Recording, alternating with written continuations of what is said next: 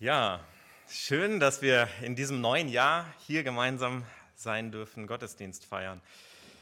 Zu einer recht humanen Zeit, 16 Uhr am 1. Januar. Ich muss mich ein bisschen konzentrieren, dass ich nicht Guten Morgen sage, aber das kriegen wir auch hin. Ne? Ja, ihr würdet es mir verzeihen, ihr habt ja sicherlich auch, so hoffe ich, ein wenig länger geschlafen an diesem Tag. Ja, du bist ein Gott, der mich sieht. Das ist die Jahreslosung für dieses Jahr 2023. In ein neues Jahr starten wir hinein und das direkt am 1. Januar, der 1.1.2023. Noch so viel Ungewisses liegt vor uns. Was wird alles kommen in diesem Jahr? Vieles, was wir gar nicht wissen. Und doch dürfen wir mit festem Glauben auch an Gott mit hindurchgehen in dieses Jahr, hineinstarten. Ähm, meine lieben Kinder, die sind, ähm, ich finde sie einfach großartig. Ich, ich liebe meine Kinder. Das wird euch wahrscheinlich auch gehen. Also ihr liebt eure Kinder, ihr liebt ähm, eure Verwandten, eure Bekannten und sonst was. Es gibt immer wieder so ein paar ganz, ganz herrliche Leute im Leben, ganz herrliche Menschen im Leben. Bei meinen Kindern ist das so, die suchen manchmal nach Aufmerksamkeit. Manchmal nicht nur manchmal, sondern ganz oft. ähm, aber sowas wie, Papa, schau mal, ich will dir zeigen, was ich Tolles kann, das ist auch so ein ganz herrlicher Satz. So ein Satz, der einem das Herz höher schlagen lassen kann, aber auch in die Hose rutschen. Also geht beides. ähm, höher schlagen, weil das Kind etwas ganz Besonderes macht und einen mitnehmen will. Papa, ich möchte dir das zeigen. Ich möchte von dir gesehen werden. Manchmal leider nicht unbedingt immer das Positivste. Also unsere Tochter, die entdeckt auch, dass man mit Filzstiften auf den Wänden malen kann. Das sind Kunstwerke, die darf man begutachten. da darf man sich auch freuen, hat man länger was von. Aber ja, so ganz glücklich ist man nicht damit. Und trotzdem das Kind freudestrahlend, begeistert von dem, was es gemacht hat. Ja. Wie wir damit umgehen, ist manchmal unsere Sache. Ja, Kinder, die sind aber auch herausfordernd. Nun habe ich ja äh, drei liebe Kinder, die können einem das Leben auch ganz schön schwer machen, wenn alle drei auf einmal kommen und sagen, Papa, ich möchte dir das zeigen und dann der nächste und das und das. Herausfordernd.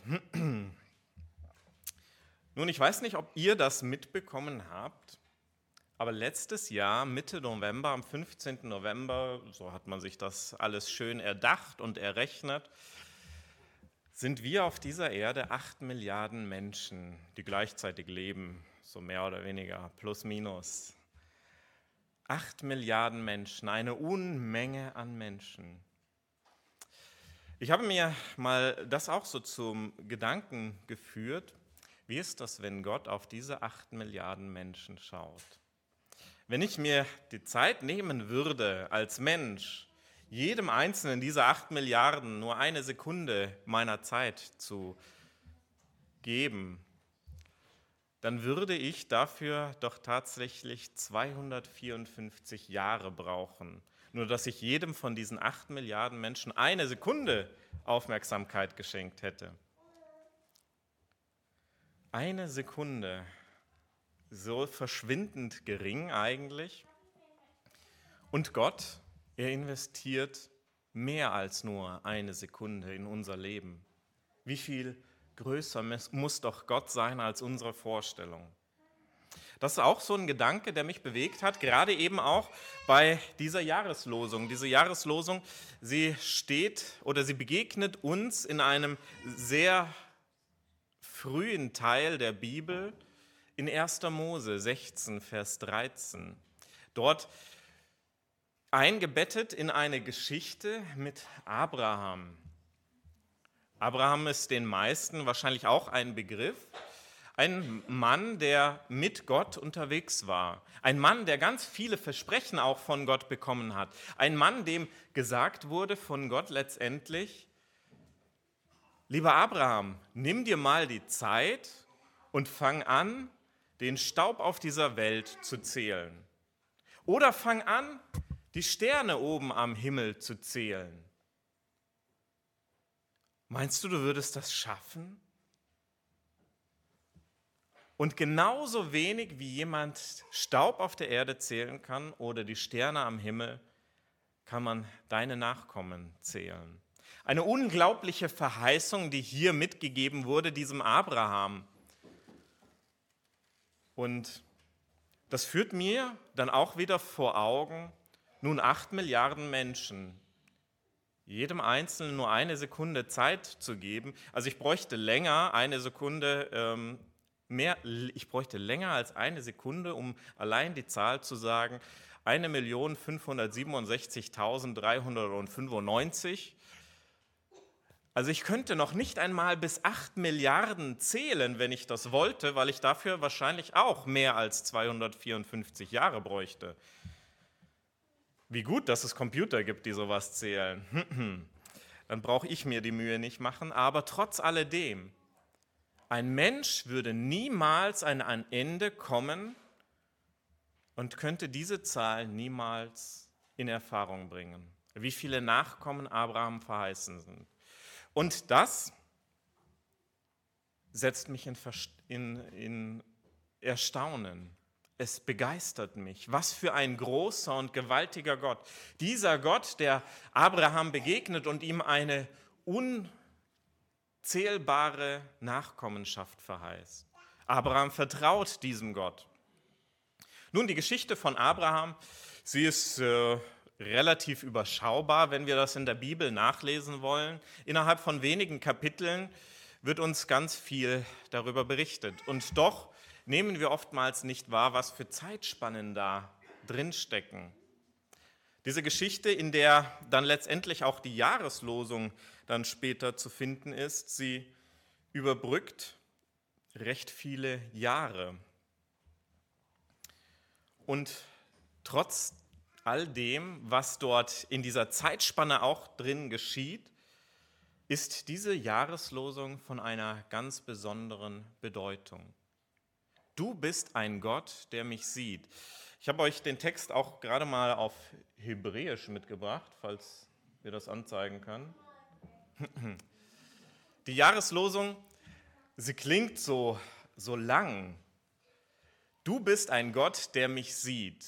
Das Hebräische verwendet für diese, diesen Satz gerade mal drei Worte. Zwei davon habe ich euch mitgebracht. El Roi. Das ist der Gott, der mich sieht. Ein mich sehender Gott. El ist Gott und Roi ist der, der sehend ist, der auf mich schaut in diesem Moment. Dieser Gott, er begegnet uns eben in mitten im Leben, mitten in einer sehr herausfordernden und spannenden Geschichte, so wie ich finde, von Abraham, von seiner Frau Sarai und von der Magd Hagar. Und ich möchte euch so ein Stück weit mit hineinnehmen in eben diese Geschichte, in der uns eben in 1. Mose 16 auch berichtet wird. Gerne kannst du noch mal die Jahreslosung dann auch anzeigen. Du bist ein Gott, der mich sieht. Ein so hoffnungsvoller Satz mittendrin in einer Geschichte, die es in sich hat. Es geht in der Geschichte um, wie gesagt, um Abraham, Sarai und die ägyptische Magd Hagar. Eine Geschichte, wie man vielleicht nicht unbedingt sie in der Bibel erwarten würde. Denn hier in dieser Geschichte geht es um Enttäuschung. Es geht um Demütigung, um Mobbing, um Sklaverei, um eine frühe Form der Leihmutterschaft und um gnadenlose Unbarmherzigkeit. Irgendwer spielt mit meinem Ton. Aber, nur, aber nun ein wenig zu eben dieser Geschichte. Abraham, er hat sich vor vielen Jahren schon auf den Weg gemacht, Gott zu folgen, in eben dieses verheißene Land. Gott ist ihm begegnet und hat ihm gesagt, ich möchte dich in ein Land fließen, äh, ich möchte dich in ein Land führen, in dem Milch und Honig fließt. Ein Land, das ich dir verheiße. Ein Land, das ich dir und deinen Nachkommen schenke. Abraham, wir wissen nicht ganz genau, wie alt er war, als Gott ihm dieses Versprechen gegeben hat, aber er hat sich auf den Weg gemacht, ohne Kinder, aber mit seiner Frau. Und auf diesem Weg kommt er recht bald auch in eben dieses verheißene Land, angekommen in dem Land. Doch sehr lange bleibt er dort nicht. Lange kann er gar nicht verweilen in diesem Land, das Gott ihm verheißen hat, denn schon bald muss er weiterziehen. Eine Hungersnot, die dieses Land überfällt, und er muss mit seiner Frau und seinen ganzen Dienern nach Ägypten ziehen.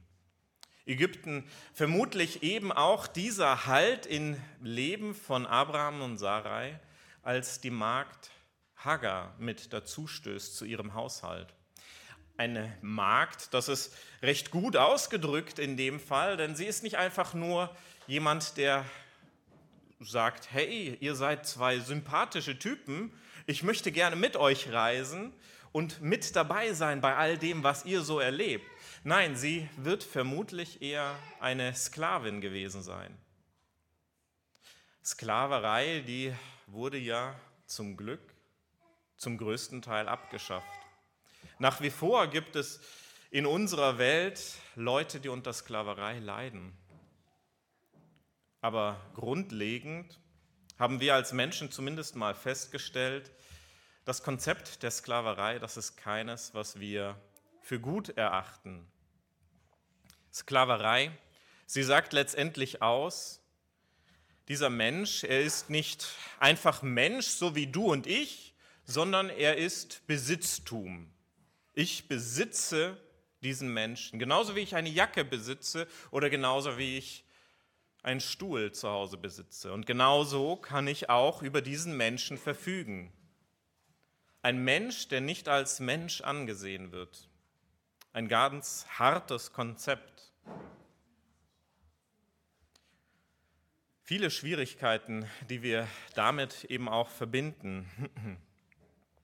Nun ja, aber diese Hagar, sie ist eben mit dazugestoßen zu diesem Team, Abraham und Sarai und wie auch immer dieser Hausstand sich noch zusammensetzt, vermutlich noch einige andere.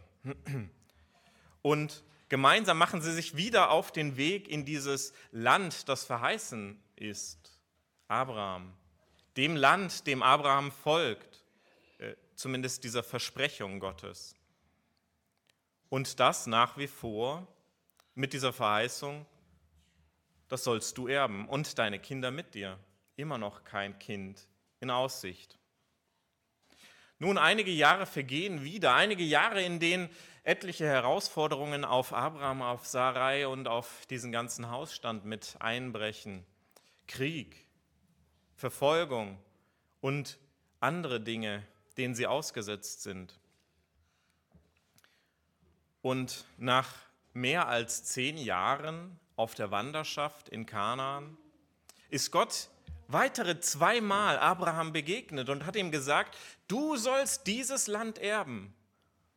Deine Nachkommen sollen so zahlreich sein wie der Staub.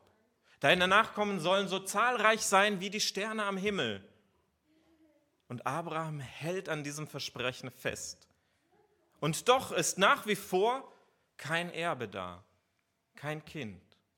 Enttäuschung, die sich immer mehr breit macht. Abraham, ein Mann von nun 85 Jahren, nicht mehr der Jüngste, und er hält fest an diesem Versprechen. Meine Nachkommen werden dieses Land erben. Seine Frau Sarai, die wird wahrscheinlich schon ein bisschen mehr Zweifel gehabt haben. Sie ist ganze zehn Jahre jünger als ihr geliebter Mann aber dann trotzdem auch nicht mehr die jüngste. Mit 75 hat auch sie eigentlich das Kinderkriegen abgeschlossen. Sie denkt nicht mehr daran, Kinder kriegen zu können. Und auch das, ja, wie kann es weitergehen? Irgendwie müssen wir ja an unsere Rente denken. So könnte man in unserer Sprache heute sprechen. Eine Lösung muss her, Leihmutterschaft. Nicht so hochmodern wie jetzt in unserer heutigen Zeit, keine Befruchtung im Labor, nicht einfach ein anonymer Akt, der die Leihmutter nur als Brutkasten benutzt und äh, die das Kind dann nie wieder sieht. Nein, die Sklavin Hagar, sie wird gar nicht gefragt. Sie soll als Leihmutter herhalten. Das Kind, das sie zur Welt bringt, soll dann ihrer Herrin gehören. Sie, die dann in einem Zelt mit dieser ach so glücklichen Familie leben muss, sehen muss, jemand anders zieht ihr Kind groß. Wie herzzerreißend muss doch auch solch eine Situation sein. Wie unbarmherzig doch dieser Plan auch ist. Hagar, die Sklavin, sie wird nicht gefragt, was sie davon hält. Sie hat zu gehorchen. Doch als sie dann selbst auch merkt, dass ein Kind in ihr heranwächst, da meint sie nun endlich doch auch an Wert gewonnen zu haben. Ich bin doch mehr als nur ein Besitzgegenstand, denn immerhin werde ich einen Erben zur Welt bringen. Etwas, was Sarai nicht vergönnt wurde. Doch anstatt sich damit zufrieden zu geben, will Hagar mehr. Sie will mehr. Bin ich denn dann nicht sogar mehr wert als meine Herren? Sarai wird gering in ihren Augen. Die Sklavin behandelt ihre Herren herablassend. Was für eine Schmach. Der eine, dem nichts Gutes angetan wird, der tut selbst auch nichts Gutes. Abraham, greif doch ein, unternimm etwas gegen diesen Missstand, unternimm etwas gegen diese Magd.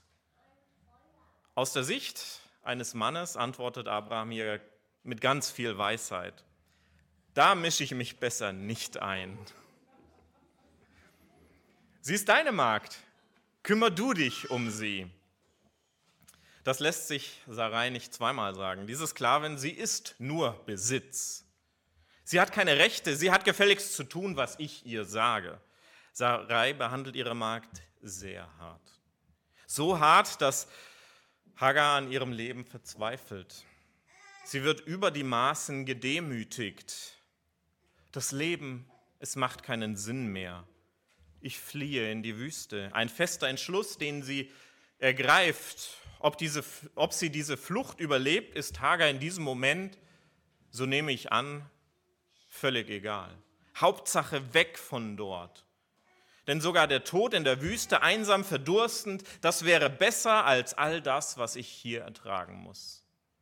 Wie schlimm muss es dieser Frau doch gegangen sein. Doch eben auf dieser Flucht begegnet ihr Gott. Nicht irgendein Gott. Nein, El Rui, der Gott, der sie sieht. Er, der Hagar gesehen hat in ihrem Leid, er, der aber auch gesehen hat, wie sie sich über ihre Herren erhoben hat. Er weiß, was dazu geführt hat, dass sie nun hier ist, mitten in der Wüste und vermutlich eben auf diesem Weg nach Ägypten, da wo sie herkommt. Der Engel, der mit Hagar spricht, fragt, woher kommst du und wohin gehst du? Ich bin von meiner Herrin Sarai geflohen einfach weg. Die Frage, wohin gehe ich, beantwortet sie gar nicht. Kann sie es nicht oder will sie es nicht? Der Engel, der mit Hagar spricht, geht nicht weiter auf Hagar, auf ihre Situation oder auf das eben in diesem Moment ein. Er gibt ihr vielmehr eine ganz klare Anweisung. Kehre wieder um zu deiner Herrin und demütige dich unter ihre Hand. Was? Das scheint doch völlig abwegig zu sein, völlig unverständlich. Warum, Gott, warum soll diese Frau weiterhin Leid ertragen? Siehst du nicht, dass ich schon drauf und dran bin, lieber zu sterben, als zurückzugehen? Gott, siehst du mich denn überhaupt? Aber Hagar kommt hier gar nicht zu Wort, auch gar nicht mit solchen verrückten Fragen, wie wir sie vielleicht heute stellen würden. Der Engel verkündet ihr, dass sie einen Sohn zur Welt bringen wird. Diesen soll sie Ismael nennen. Der Name bedeutet Gott hört. Gott hört. Gott hat dich in deinem Elend erhört. Das ist der Kern der Botschaft, der ihr verkündet wird. Gott hat dich erhört. Wir wissen gar nicht, worin liegt denn diese Erhörung? Worin liegt denn dieses, was ihr Hoffnung gibt? Ich kann an dieser Stelle nur sagen, was für eine Geschichte.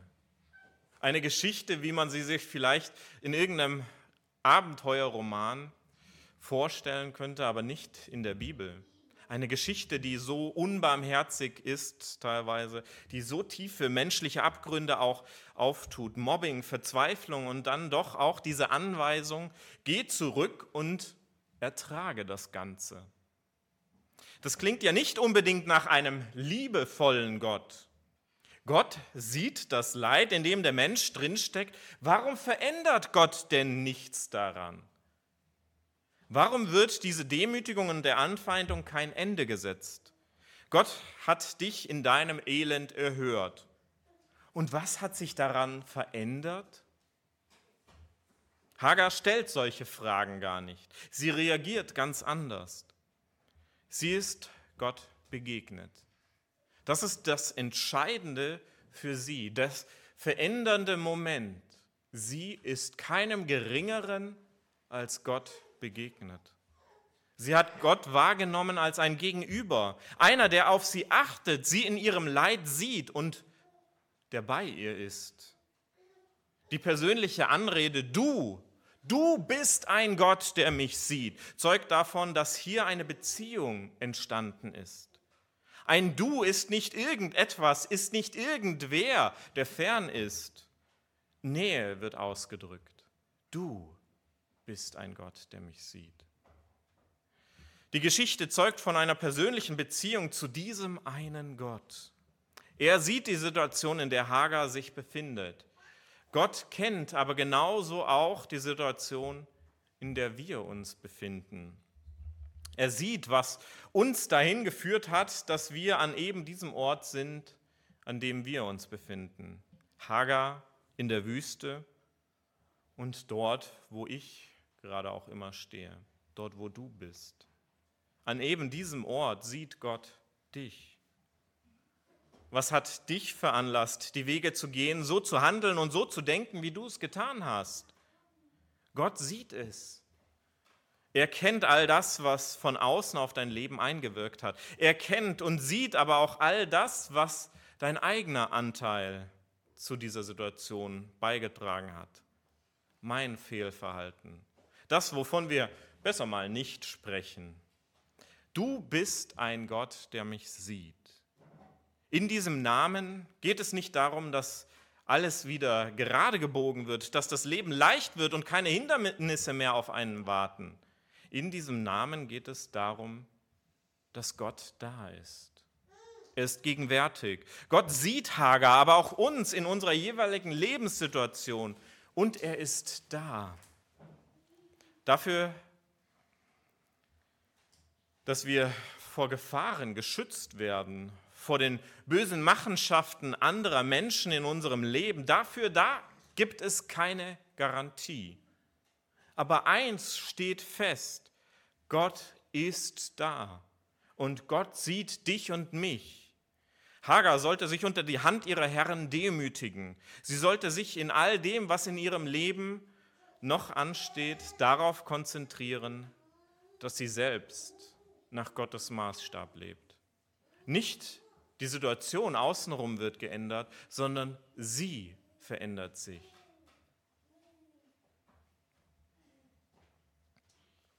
Sie sollte sich nicht über ihre Herren erheben, sie gering achten.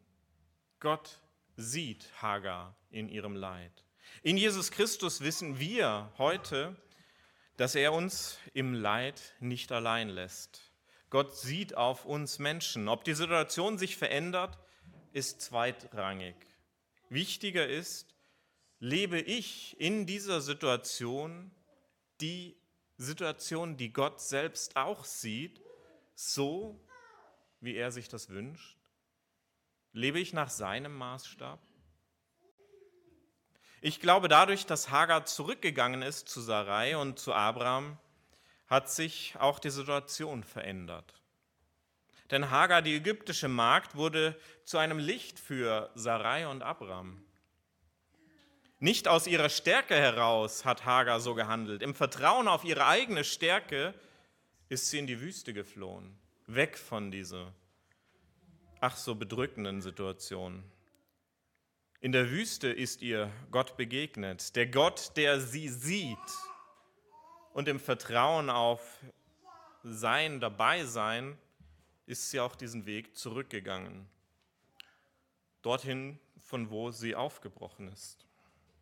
Auch in unserem Leben müssen wir nicht auf unsere eigenen Stärken vertrauen, um unser Leben zu bestreiten. Gott lädt uns ein, dass auch wir ihn kennenlernen als diesen einen Gott, der uns sieht.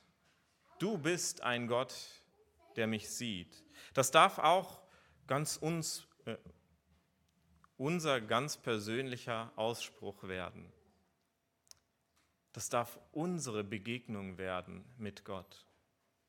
Und genau das ist das Entscheidende. Dieser Name El Roi, du bist ein Gott, der mich sieht. Das ist nicht einfach ein aus der Luft gegriffenes, ich weiß schon, du bist ein Gott, der mich sieht. Das haben mir so viele andere Leute berichtet. Nein, die Namen Gottes in der Bibel, die haben eine ganz besondere Bedeutung, denn sie zeugen immer von einer Begegnung. Du bist ein Gott, der mich sieht. Im Übrigen ist das die einzige Stelle, an der Gott so bezeichnet wird.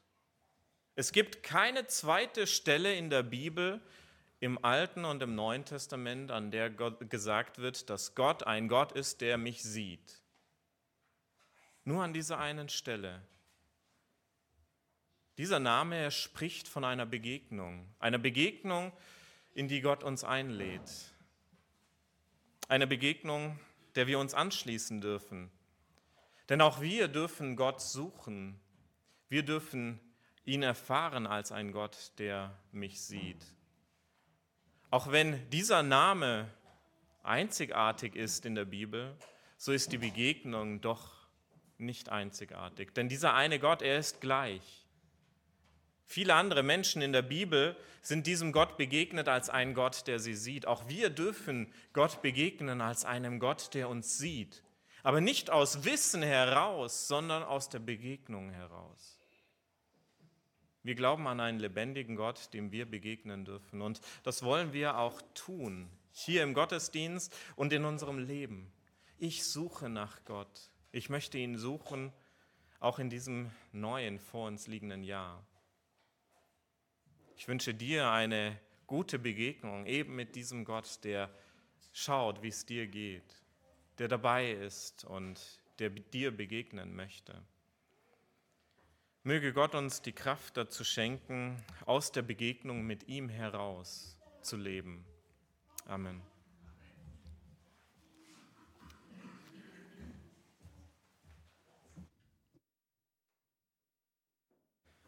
Ja, dann darf ich euch den Segen zusprechen und lade euch ein, dazu aufzustehen, wenn das möglich ist. Der Herr segne dich und behüte dich. Der Herr lasse sein Angesicht leuchten über dir und sei dir gnädig.